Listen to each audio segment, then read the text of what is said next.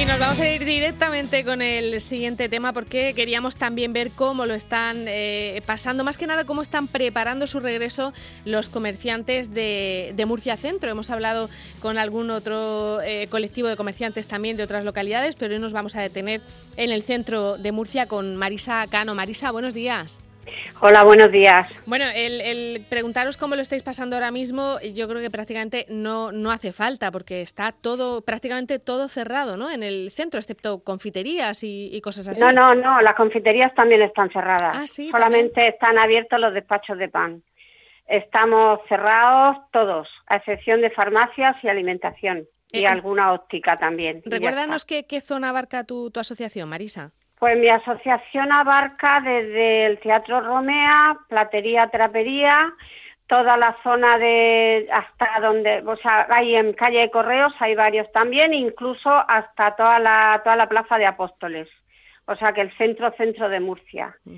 Y estamos cerrados prácticamente, como ya te he dicho, todos. Eh, bueno, pues todo. ¿Qué quieres que te diga? Pues están cerradas las perfumerías, las, tiendas de moda, de hombres, de niños, las zapaterías, las joyerías, eh, las floristerías, complementos, eh, tiendas de decoración.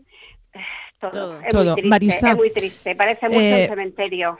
Hay algunos eh, comerciantes que el bajo sí es suyo, pero en esta zona del centro hay muchos locales que, pagan un alquiler, unos alquileres que son, que son caros. Eh, ¿Cómo están los, los comerciantes y cómo están sobrellevando esta situación y cómo preparáis esa vuelta cuando esté autorizada?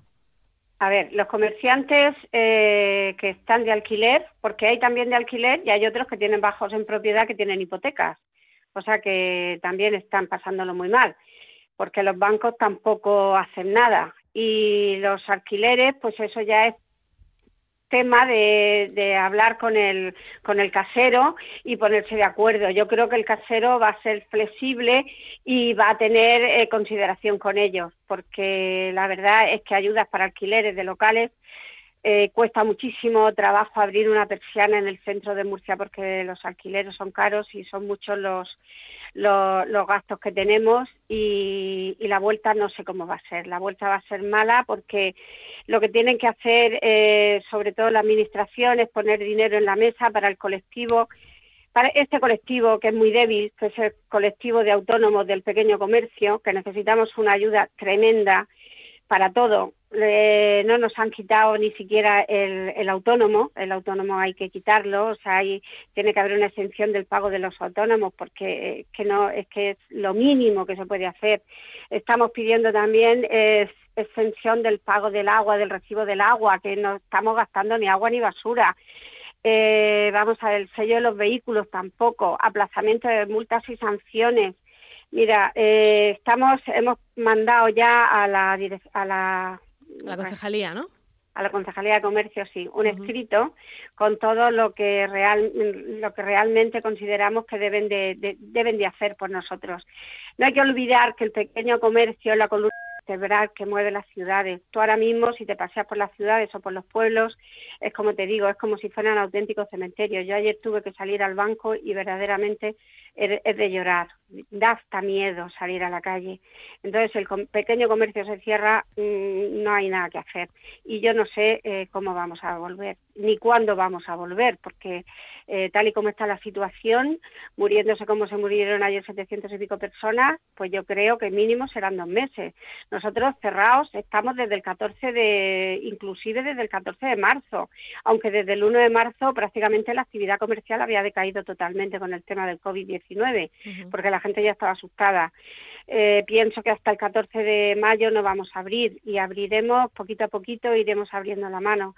Nuestro colectivo es muy sensible, lo está pasando realmente mal porque se necesita dinero. Vamos, la gente vive al día, vivimos todos al día, yo la primera, vivimos al día y tener un comercio cerrado y tener el negocio cerrado dos meses, eso es miseria y, y, no tener ni para comer. Alguna, alguna gente lo está pasando francamente mal y hay que ayudar, hay que ayudar porque no veo, no veo nada, no veo ninguna mano de la administración, no veo nada, no veo ningún ningún detalle que diga, oye, mira, vamos a hacer esto, vamos a hacer lo otro. No, no, no, no, no. Los bancos tienen que dar créditos a bajo precio. Tú vas a los bancos y con, y con, un, y con un mínimo de una carencia de un año, que es cuando vamos a empezar a activarnos. Pero claro, los bancos tienen que hablar la administración con ellos, porque nosotros no somos nadie. En fin, ¿qué quieres que te diga? Marisa, otra cuestión es que eh, a la vuelta estaréis también próximos al, periodo de las eh, rebajas de verano. Eh, pero claro, imagínate, en, rebajas en esta situación. imagínate las tiendas de ropa. Yo tengo un familiar que tiene una tienda de moda que está con nosotros el día justamente a primeros de marzo le llegó toda la mercancía, porque como dice esta persona, si a mí me llegan, si la mercancía me, llega, o sea, si nosotros cerramos el 1 de marzo, yo esa mercancía le doy para atrás y no la recibo. Pero claro, la tuvo que recibir porque ella no sabía lo que pasaba. Entonces resulta que tiene que pagar todas las facturas y la ropa ahí guardada en las tiendas.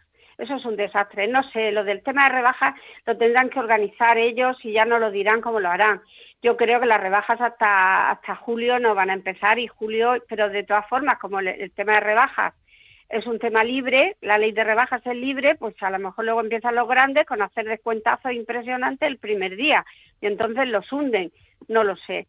Este año, como me decía el otro día un comerciante que yo hablo muchísimo con ellos, estamos todos los días en contacto, este año está perdido. Y como está perdido, necesitamos ayudas hasta diciembre por lo menos de este año.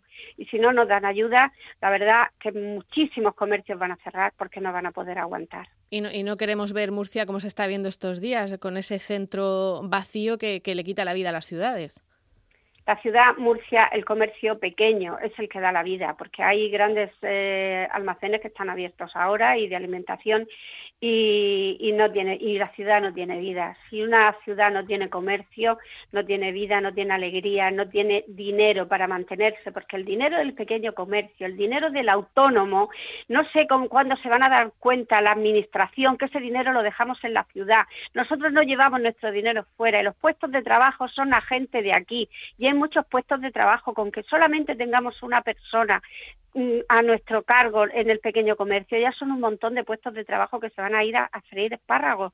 Y es una tristeza enorme, pero si no nos ayudan, y hasta ahora, te lo digo de verdad, llevamos ya casi un mes ya con la eh, dentro de nuestras casas, nos hemos quedado en casa, lo hemos hecho estupendamente porque estamos todos concienciados de que si no nos quedamos en casa, esto no salimos de aquí y tenemos que quedarnos en casa. Es la única forma de, de terminar esto, pero necesitamos ayuda para salir, porque es que si no, ¿qué vamos a hacer? Muy bien, pues Marisa, seguiremos, seguiremos escuchando y dándoos voz para que pidáis esas ayudas y, no se muera el centro de, ninguna ciudad, de Murcia ni de ninguna otra. Marisa Cano, muchas gracias. Muchísimas gracias a vosotros. Hasta Venga, adiós, adiós.